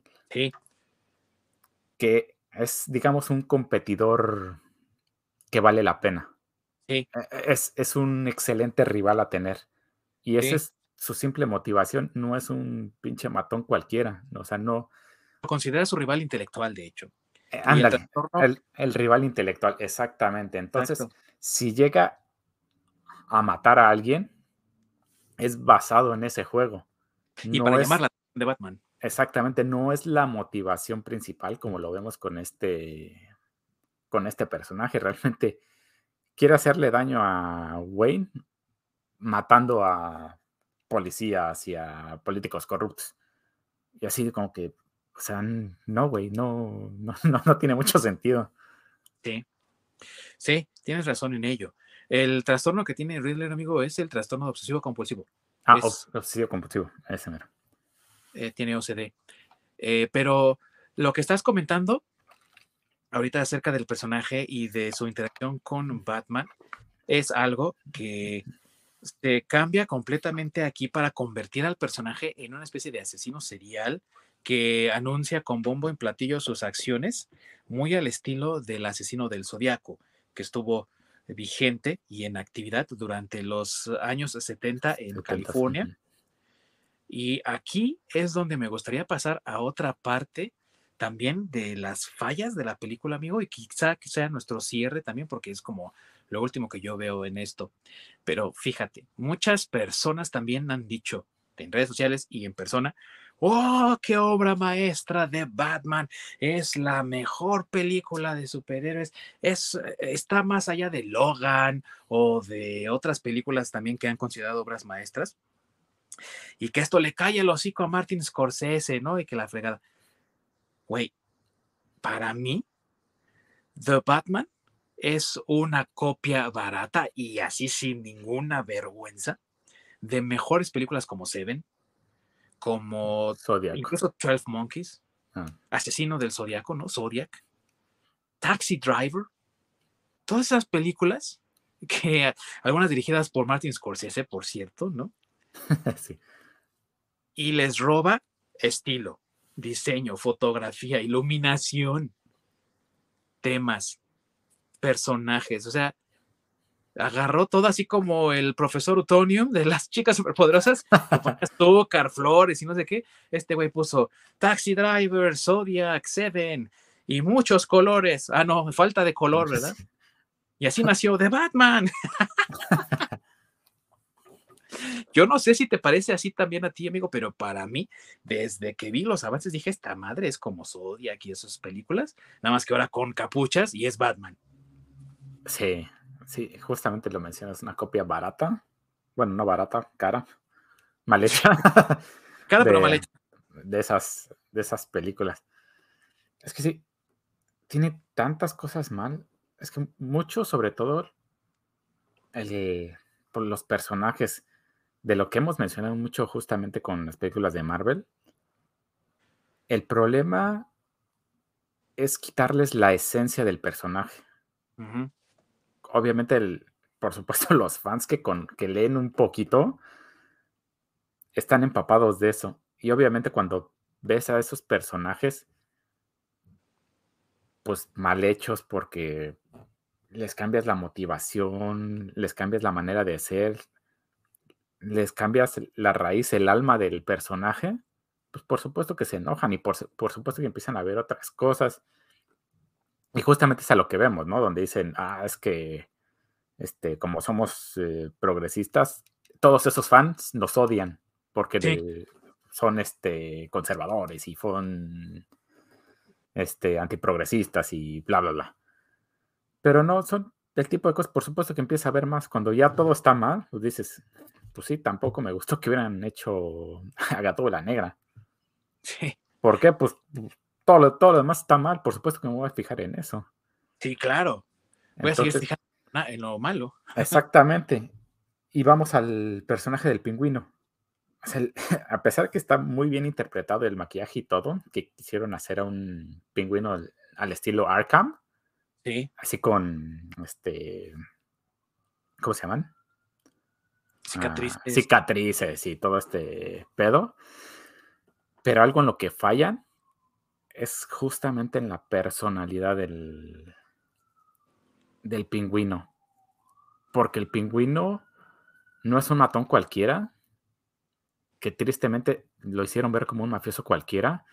El pingüino es alguien extravagante, es, eh, eh, extravagante, extrovertido, Refinado. Refinado. O sea, ese tipo, ese tipo de, detallitos que mm. ellos pues obviamente no les importa, pero son muy importantes y son parte del alma del personaje.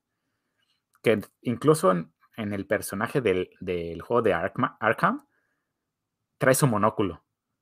Sí. Y eso e, e, es, un detallazo porque es un personaje excéntrico. Sí. Y eso es parte del pingüino, es algo que no... Que, ¿eh? si, lo despojas de eso, matas al personaje. Sí. Entonces, este pingüino se cree la mente maestra, se cree el máximo criminal prácticamente del universo. Y es algo que no vemos. Vemos un. Pues un, mafioso cualquiera, un pinche de traficante común y corriente. Sí. Eh, básicamente un Stormtrooper de color. O sea, de esos que tienen el casco amarillo. básicamente así. Y fuera de la actuación de Colin Farrell, no resalta.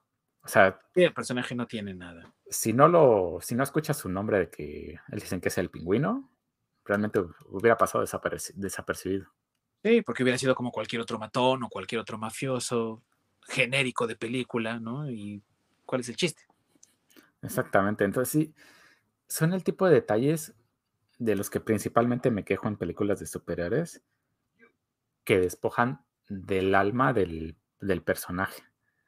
Y eso es algo que te das cuenta leyendo un poquito. O sea, ni, siquiera te dijo que leas desde el, que salió el número uno de Detective Comics hasta hoy en día. Lee un poquito, simplemente un poquito para un simple arco para enterarte de quién es el personaje y qué es lo que hace ser ese personaje. Sí. Desafortunadamente, em, las personas hoy en día quieren entretenimiento automático, instantáneo, que sea gratificante en el momento y se olvidan de todo lo que hay atrás, ¿no? Del pasado, de lo que vino antes, perdón, y solo consumen lo de ahora, lo del momento. Seguramente ya muchas personas se han olvidado de Batman y hoy están diciendo que Thor, Love and Thunder, la obra maestra del cómic. Seguramente, amigo. No he visto todavía eso, pero no, no dudes, ya va a salir ahorita pronto uno así. Sí, sí, sí. ah, como con Miss Marvel, ahorita que apenas voy en el segundo episodio. Pero creo que fue Marvel Studios en su cuenta de no me acuerdo si de Twitter o de Facebook, que publicó Miss Marvel. Es el Spider-Man de esta generación. Y me quedé de, ah, su madre, eso es, lo que acabas de hacer es el equivalente a ponerte like en tu, en tu propia publicación. Sí.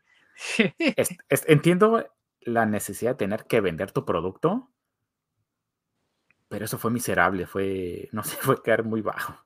Sí, claro, porque estos personajes son, em, no tienen tiempo, no tienen una vigencia temporal. Eh, si fuese el caso, entonces Spider-Man no estaría por cumplir 60 años este año. Exactamente. De hecho, el próximo mes. O sea, les recuerdo Marvel, por si se les había olvidado. Su personaje insignia cumple 60 años el próximo mes. Kamala Khan está desde el 2010, me parece. Algo así no sé, la verdad. Y después de ver por lo menos los dos primeros episodios, tampoco me dan muchas ganas de leerlo. Como me interesa, ¿no? Sí, no. La verdad, no. Al contrario, yo creo que me está empujando a, ¿sabes qué? No lo leas. No lo leas, no lo veas, porque eh, eh, esa es la cuestión con el entretenimiento actual. Parece que sea fuera desechable, amigo Ork. Lo que nosotros leíamos, lo que nosotros vimos en años anteriores, era para ser conservado, era memorable. Realmente de estas nuevas películas, y Batman cae en esa misma categoría, es que son olvidables. No puedes recordar realmente lo que te digas, oh, no manches, cómo me acuerdo de esta genial serie de Falcon y Winter Soldier, porque realmente no te acuerdas de nada. ¿Cómo no? bueno, que siempre se quejaba, ah, nadie va a querer a un Capitán América negro. de eso te acuerdas, ¿no? Sí, pues. De, de cosas así ridículas. Pero eh, eso, eso también es malo, o sea, ¿te acuerdas de lo ridículo, de lo estúpido, de lo inverosímil, de lo que no tiene sentido? Cuando deberías de recordar lo valerosos que son, lo heroicos que son, cómo se arrojan. Y una de las cosas que yo más recuerdo de la segunda película de Spider-Man, la de 2004, es el discurso que le da tía May a Peter acerca del valor de lo que significa ser un héroe y de cómo las personas se quedaron ahí bajo la lluvia esperando un momento más a ver a su héroe favorito para enseñarles que pueden seguir adelante, ¿no? Y ese es el sacrificio que hace el héroe. Qué inspirador mensaje, qué discurso tan más bonito que incluso también a Peter le da ese empuje para recuperar su identidad de Spider-Man y salir a defender la ciudad de Doctor Octopus. Aquí, güey, ¿qué, ¿qué, hay de inspirador? Oye, tu papá, por cierto, se metió con la mafia y le dijo que mataran a un reportero para defender el honor de tu mamá porque estaba bien pinche loca. O sea, no. Sí. No. Eh, si esos son los héroes que tienen estas nuevas generaciones, mi querido Orc, de verdad que, y en estos momentos lloro por la humanidad y por el futuro que todos vamos a sufrir porque está de chingada, amigo. Eh, Sabes que justamente estos nuevos fans que no son lectores de cómics como tal, sino son fans de estas como de las este, modas nada más. Ajá, de moda, el clásico que se sube al tren del mame. Sí que como es tendencia, pues ahora somos fans de Batman, ¿no? Y, y, ahorita que salió Thor, ahora todos somos fans de Thor. Que justamente no ven ese tipo de detalles y se les, obviamente te van a decir que todas las películas son obras maestras.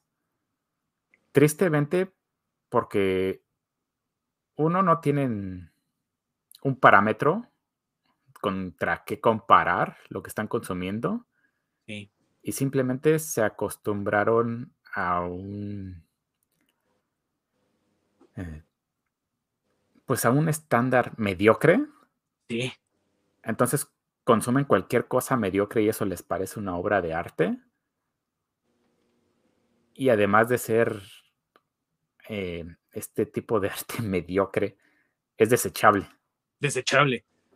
Entonces, es algo que, como, es, como fue en su momento Doctor Strange, ¿no? Que fue uno o dos meses del, del boom de Doctor Strange, donde todo el mundo era fan de Doctor Strange.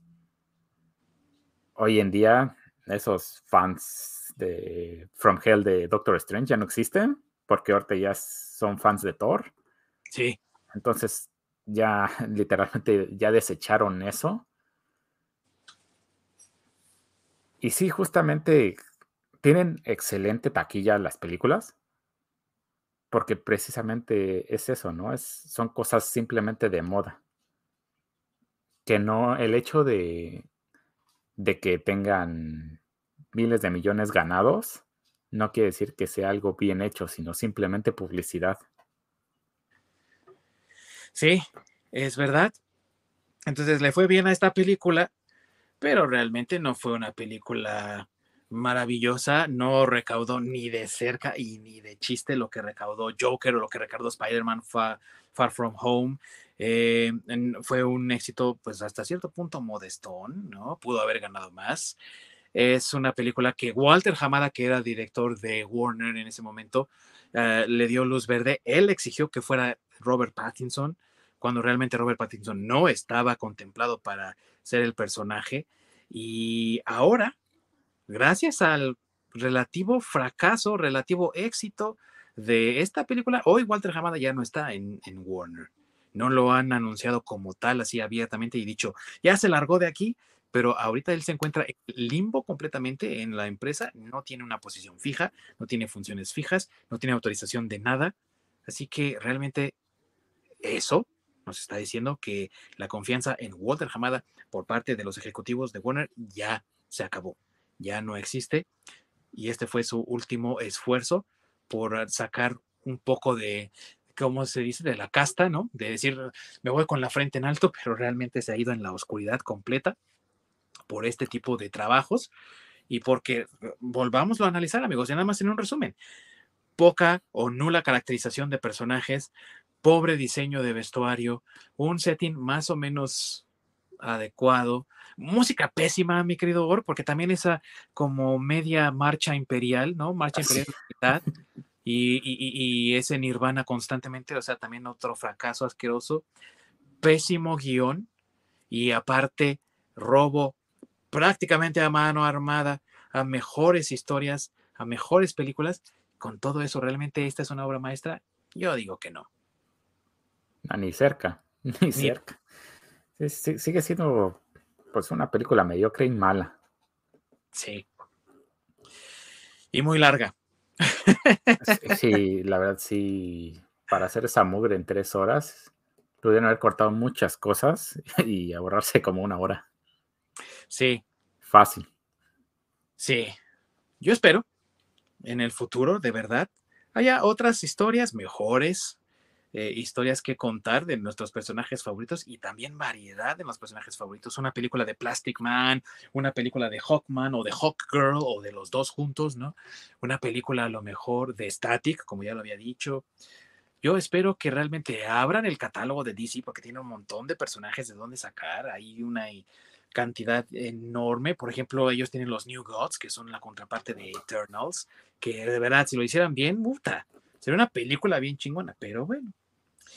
Por lo pronto, mi querido Orc, no sé qué calificación le darías tú a The Batman. Escala del 1 al 10. Mm, sería un... No la veas. sí, sí, yo también le daría como un 1 o un 0. Uno, a lo mejor porque sí, te digo, hubo buenas actuaciones. El setting estuvo más o menos bien, ¿no? los, los, Las fotografías. Pero hasta ahí. Sí, es que no, no, lo salva, la verdad. Eh, ese, ese tipo de pequeños detalles no lo salva. No, de Para plano. Entonces, no, es complicado. Y lo que más coraje me da en este tipo de películas es que luego utilizan historias tan buenas que de de, las novelas gráficas del cómic o de los arcos completos. Sí. Y las destruyen y las echan a perder. Si a alguien se le ocurre hacer una película de, de Long Halloween y me entregan una porquería así, dices, acabas de que, qué manera de quemar una historia tan buena y hacer una basura. O sea, ese tipo de, de detalles, ¿no? Como Infinity Gauntlet que tenía mucho más potencial. Digo, Infinity War y Endgame no fueron malas, o sea, fueron pues, relativamente buenas. Infinity War buena, Endgame mediocre. Pero, híjole, la manera en que podían haber explotado esa historia. Sí. Entonces, pues ya que más tatanos, ¿no? Entonces, pues ya que se le va a hacer. Tienes mucha razón, mi querido que es una tristeza que no tenemos este, pues esta cultura de realmente investigar qué es lo que se está adaptando y cómo se está adaptando, que en otros años sí veíamos que los creativos, a pesar de que no eran fans de cómics, intentaban entender a los personajes, meterse en sus pensamientos, en sus pieles y, entregar un trabajo bien diseñado y bien logrado. Contrario a lo que muchos pudieran pensar, Tim Burton ni siquiera era fan de los cómics, no había leído un cómic en su perra vida y sin embargo, su película de, de 1989 es una de las mejores y de las que tienen el mayor rating como de las películas favoritas de Batman. Y lo mismo se puede decir de Christopher Nolan, que tampoco era ávido fan de leer cómics en su niñez, y tal vez más por ser británico, pero aún así entregó un trabajo super, supremo con al menos dos de las tres películas. La tercera. Sí, no, la tercera es una mugre. se rompió muy mal, sí. No, sí, pero. tristemente se rompió muy mal. Sí, pero estamos hablando de gente que no sabía nada de cómics y sin embargo se puso a investigar, se puso a ver de qué se trataba y nos entregaron buenos trabajos. Y ojalá algún día volvamos a eso porque se necesita, mi querido Orca, así desesperadamente se necesita que haya buenos trabajos y que haya buenas historias adaptadas de nuestros personajes favoritos en el cine y también en televisión. Sí, porque pues a estas alturas, ya con la sobresaturación del, de las entregas de superhéroes, obviamente está yendo en, pues en una decadencia pues normal, ¿no? Como todas las modas son cíclicas, ya a estas alturas ya va en, caída y es algo normal. Y a eso lo que quieres hacer es simplemente saturar el, mercado con, en el caso de Marvel, ¿no? Con muchísimas historias de diferentes eh, superhéroes por todos lados. En vez de, no sé, enfocarte en menos historias. Pero más calidad. Saca una o dos a lo mucho al año. Pero haz unas buenas entregas, haz algo de calidad. Y créeme que a pesar de la decadencia natural, eso se mantiene. Sí. Como, y, sobre todo, como dices, ¿no? Algo que, te deje, que te acuerdes de esa película por algo bueno que, tiene. Como por ejemplo las de Superman de Richard Donner.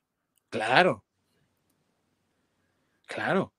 Que todo el mundo recuerda con, con amor, con respeto, ¿no? Con ilusión y estas películas realmente las recuerdo así como, híjole, qué flojera.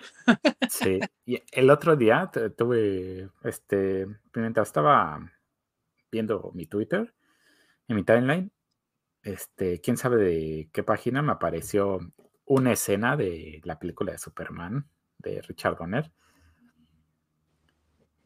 donde se ve la actuación de Christopher Reeve.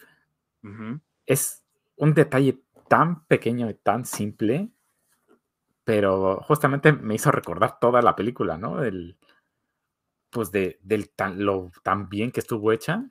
Sí. Que es cuando este Clark le va a revelar a Lois Lane de que él es Superman. Ah. Que mientras está hablando con Lois, está este, un poco encorvado, con, con, la voz un poco temerosa. Y así, que, sí, que eh, Lois, Lois, y luego sale Lois de escena. Y luego se ve cómo se endereza. Incluso hasta se ve más grande. Y cambia el tono de voz. algo más seguro, más. Más grave. Con más presencia. Sí. Lois. Y como que se arrepiente del último minuto. Regresa Lois y, se vuelve. ves el cambio, ¿no? De cómo se agacha y cambia la personalidad. Cambia todo el, el humor de la escena que, es justamente, ves esa parte de Superman, ¿no? Como sí, o sea, unos pinches lentes no engañan a nadie, pero no son los lentes nada más, sino es todo, todo, todo el, personaje, todo el cambio, desde la postura, la voz, o sea, todo que es, es, es muy diferente. Sí, totalmente, mi querido Orc. Es una pena que no tenemos algo así para las generaciones actuales, pero pues ojalá, mira, ojalá que alguien vea por ahí, mira, vamos a hacer esto mejor, que lo hagan, porque de verdad que se necesita, se necesita. Y tristemente, Batman no es la obra maestra ni la pieza central que todo el mundo quiere hacerte creer. Y si alguien me dice eso, así como antes, Silvestre Stallone les decía, no, necesitas ver más Bats. Yo sí les decía, les decía necesitas ver más cine, güey. Porque si crees que es una obra maestra, no has visto nada de cine, cabrón. Sí, incluso aunque no seas fan de los cómics. el, totalmente. El notar, o sea, si te pones a ver esos detalles y es como, híjole, estás en cortocircuito. Sí, sí, totalmente, mi querido Orc. Pues aquí cerramos entonces con esta, este análisis, esta evisceración del, del film The Batman. ¿Algo más que quieras agregar antes de que nos despidamos, mi querido Orc? Eh, pues que está bien culera. y no la vean. No la vean. Pues ahora sí que vienen más películas de superhéroes, a ver qué tal nos va. La que yo creo que tengo bastante interés es ver la de Black Adam. Se ve ah, bastante bien con la roca. Que la verdad el personaje le quedó hecho a la medida, hijo de la chingada.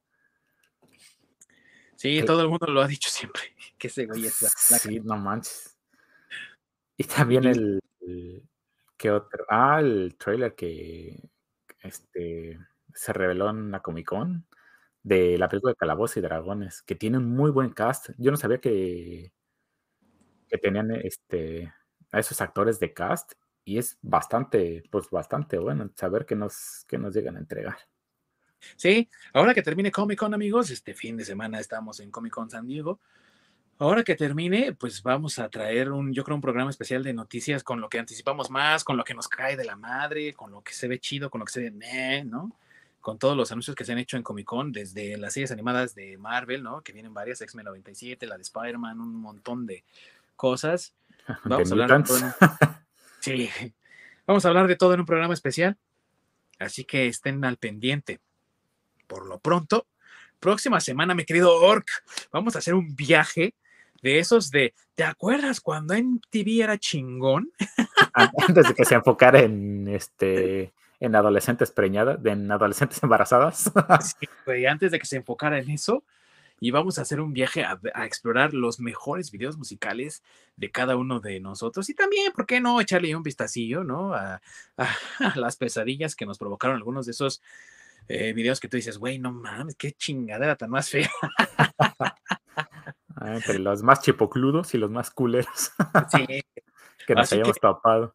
Si ustedes son fans de la música, si ustedes recuerdan ese MTV de las épocas prehistóricas donde tocaba música de verdad o si les interesa saber qué, por qué tanto barullo acerca del MTV, bueno, pues no se pierdan este programa especial que vamos a tener la próxima semana, donde estaremos hablando de nuestros videos favoritos, de aquellos videos que no queremos volver a ver y que no hemos vuelto a ver por lo horrendos que están. Y va a estar de rechupete, mis queridos amigos, no se lo vayan a perder por nada del mundo. Muchas gracias por habernos acompañado aquí el día de hoy. Recuerden que nos pueden encontrar, si es que no nos ven en vivo, en la repetición en YouTube y aparte en las plataformas de streaming de podcast de su preferencia como Spotify, la de Google, la de Apple, cualquiera. Vamos a estar ahí todos y que también nos pueden encontrar en redes sociales, nos pueden encontrar en Facebook desde el Nirvana Podcast, así como en Twitter desde el Nirvana Podcast y los podcasts de cada uno de nosotros, del Org, del Ding Dong, del Buen Masacre que hoy no anda por aquí, pero que seguro les manda muchos saludos a todos. Muchas gracias, mi querido Orc, allá en las lejanías canadienses, muy lejos del Batman, bendito sea Dios. Exactamente. Porque es, venga, es muy vengativo, entonces no me cae bien. sí, claro, claro. Y si ustedes son masoquistas, amigos, recuerden que pueden ver The Batman en HBO Max, ya está disponible bajo su propio riesgo. No vengan luego a criticarnos acá de, ah, pinche película. Les dijimos, les advertimos.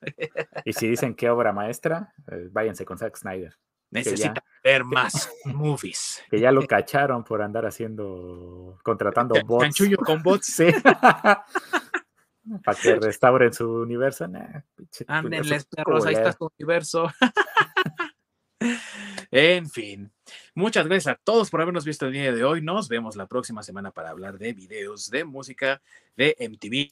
Así que cuídense todos. Hasta la próxima. Corre la queridísimo Work.